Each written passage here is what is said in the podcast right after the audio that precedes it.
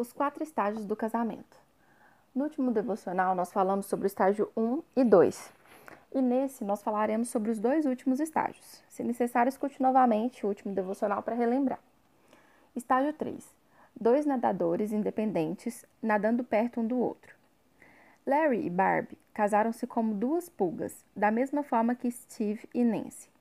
Porém, nos dois primeiros anos de casados, Larry e Barbie passaram por aconselhamento matrimonial e começaram a reconhecer seu, seus próprios egoísmos e a armadilha de terem o foco em você deve atender às minhas necessidades.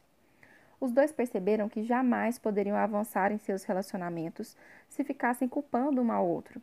Portanto, eles individualmente começaram a assumir a responsabilidade por suas próprias escolhas. Entretanto, nem Larry nem Barbie desenvolveram confiança um no outro e tampouco construíram juntos um objetivo comum para seu casamento. Consequentemente, apesar de não mais olharem um para o outro como a fonte de suprimento de suas necessidades e desejos, eles caminharam separadamente e tornaram-se bastante autossuficientes e independentes. Embora Larry e Barb não fossem mais pulgas e certamente também não estavam afogando um ao outro, o casamento deles estava se transformando em um relacionamento que poderia ser descrito como de duas pessoas nadando independentemente perto uma da outra, mas não necessariamente movendo-se juntas em uma direção comum. Os dois estavam centrados em seu próprio eu. Eles não culpavam mais um ao outro por seus problemas, nem pressionavam o outro a mudar.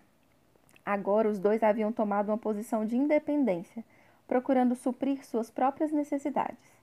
Cada um deles tinha o seu próprio grupo de amigos. Apesar de tanto Larry quanto Barb terem um relacionamento com o Senhor, Barb considerava-se muito mais espiritual que Larry. Ela tinha vários amigos que compartilhavam dos mesmos interesses e buscas espirituais que ela e passava bastante tempo estudando a Bíblia, orando e conversando com os amigos. Como Larry sentia-se excluído da vida espiritual de Barb e não podia competir com todos os seus amigos espirituais, ele mergulhou mais intensamente em seu trabalho e em seus filhos. Essas eram duas áreas nas quais Larry era excelente e nas quais buscava se autoafirmar. Barbie tendia a ser uma pessoa de hábitos noturnos, que ficava acordada até tarde conversando com os amigos e participando de atividades espirituais. Larry, por outro lado, era uma pessoa de hábitos diurnos, que gostava de acordar cedo e fazer seu dia render mais. Esses hábitos, somados às feridas do passado, à independência e à autossuficiência dos dois, fizeram com que ficasse cada vez mais difícil para o casal encontrar tempo para conversar e orar juntos diariamente, ou até mesmo para ter intimidade física. Larry desejava ter comunhão com sua esposa e sentir-se amado e aceito por ela, mas parecia que havia sempre nas entrelinhas uma mensagem que partia dela dizendo: Você não se compara a mim. Barbie, por outro lado, desejava ser apoiada, protegida e sentir-se prioridade na vida de Larry. Mas em vez disso, parecia que ele estava sempre dando apoio aos outros e que valorizava mais as opiniões das outras pessoas que as dela. Consequentemente, o casamento deles estava preso ao estágio 3. Para o nadador independente, o relacionamento matrimonial resume-se ao seu próprio eu. Eu posso suprir minhas próprias carências. Eu não preciso de você. Não importa se você mudar ou não, porque eu ficarei bem, quer você esteja, quer não. O meu bem-estar não depende do que você faz ou deixa de fazer, mas sim das escolhas que eu faço. Em seus casamentos, os nadadores independentes tendem a ser levados pela correnteza para cada vez mais e mais longe um do outro. Muitas vezes eles se veem de fato vivendo como dois solteiros casados. Vivem na mesma casa, mas verdadeiramente possuem muito pouca coisa em comum em suas vidas. Nesse estágio, por diversas vezes, os conflitos não são resolvidos e raramente são sequer mencionados. Cada um aprende a evitar problemas e a enterrar suas emoções. Apesar do nadador independente ter avançado em maturidade emocional do estágio inicial de pulga, ainda assim não há sinergia ou propósito comum para o seu casamento como Deus havia planejado. Estágio 4 dois parceiros livres navegando numa canoa em direção a um objetivo comum. Eric e Leslie entregaram suas vidas para Jesus durante a adolescência. Os dois se deram conta de que suas identidades só poderiam estar completas por meio do relacionamento pessoal com Deus e não pela busca de um marido ou de uma esposa. Consequentemente, tanto Eric como Leslie, enquanto ainda estavam no colegial, decidiram que não iriam se envolver no sistema tradicional de namoro. Ambos resolveram que queriam guardar seu coração somente para a pessoa que Deus havia escolhido para que eles se casassem e que não se envolveriam com outras pessoas nesse meio tempo. Assim, quando Eric e Leslie se casaram, foram capazes de começar seu relacionamento e seu casamento como dois parceiros sentados em uma canoa com um destino comum designado por Deus para o qual deveriam navegar. Quando tanto o marido quanto a esposa são seguros de suas próprias identidades, estão convencidos de que suas necessidades são supridas por Deus, então os dois são capazes de começar a se preocupar em abençoar um ao outro e de encontrar um objetivo comum. Nessa analogia, a canoa é o casamento em si, e existe confiança entre os dois parceiros que estão nela, de forma que nenhum deles individualmente tomará qualquer atitude que prejudique o outro ou que provoque a destruição da canoa. Para os dois parceiros que estão na canoa, a vida resume-se a Deus e a nós. Ela deixou de estar centrada em você ou em mim e seu foco principal agora diz respeito a nós. Tanto o marido quanto a esposa conseguem enxergar o propósito de Deus para o casamento e se dão conta de que o time é bem mais importante que o indivíduo. Isso somente se torna possível quando os dois parceiros são seguros quanto ao seu valor pessoal e quando conseguem confiar que Deus atenderá a todas as suas necessidades e os seus desejos.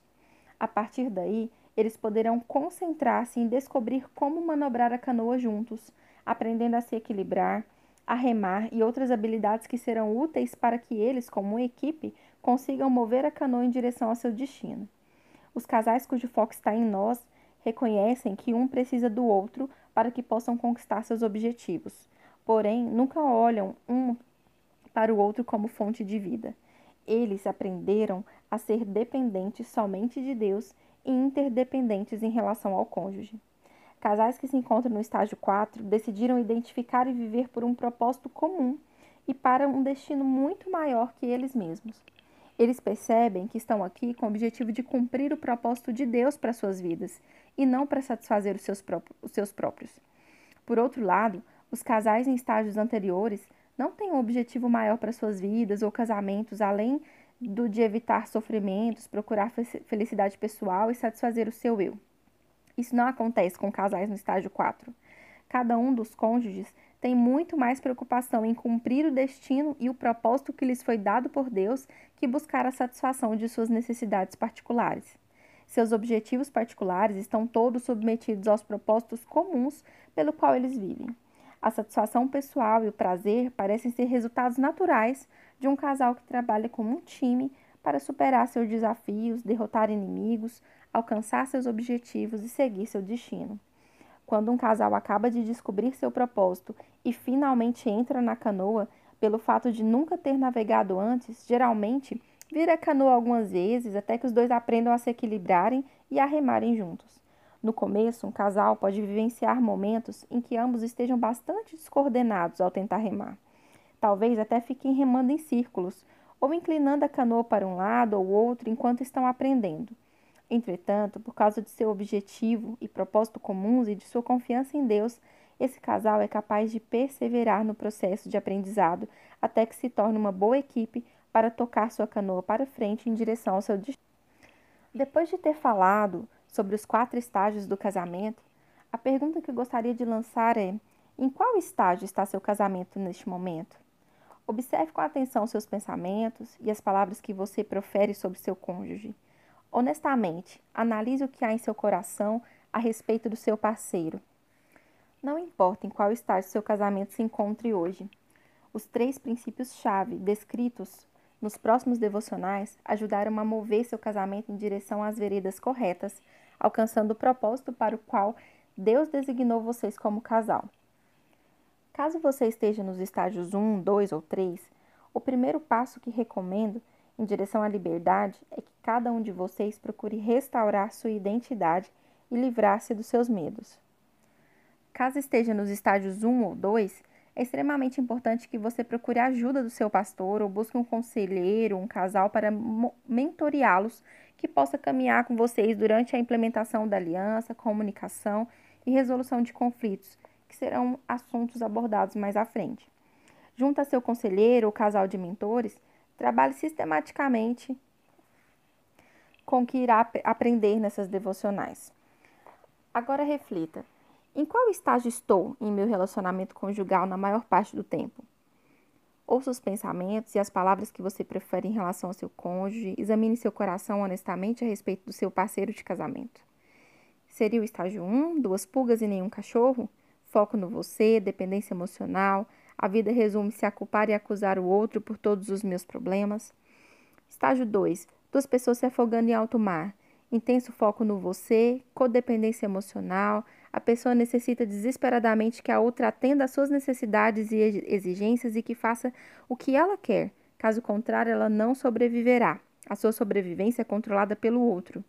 Estágio 3. Dois nadadores independentes nadando perto um do outro. Foco no eu, independência emocional.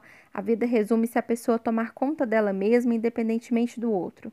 Estágio 4. Dois parceiros livres, navegando numa canoa em direção a um objetivo comum. Foca em nós, interdependência emocional. A vida resume-se aos dois juntos como equipe, descobrindo e buscando seu destino em Deus e propósito que ele tem para o seu casamento e suas vidas. Reflita e faça uma oração sobre isso. Deus abençoe.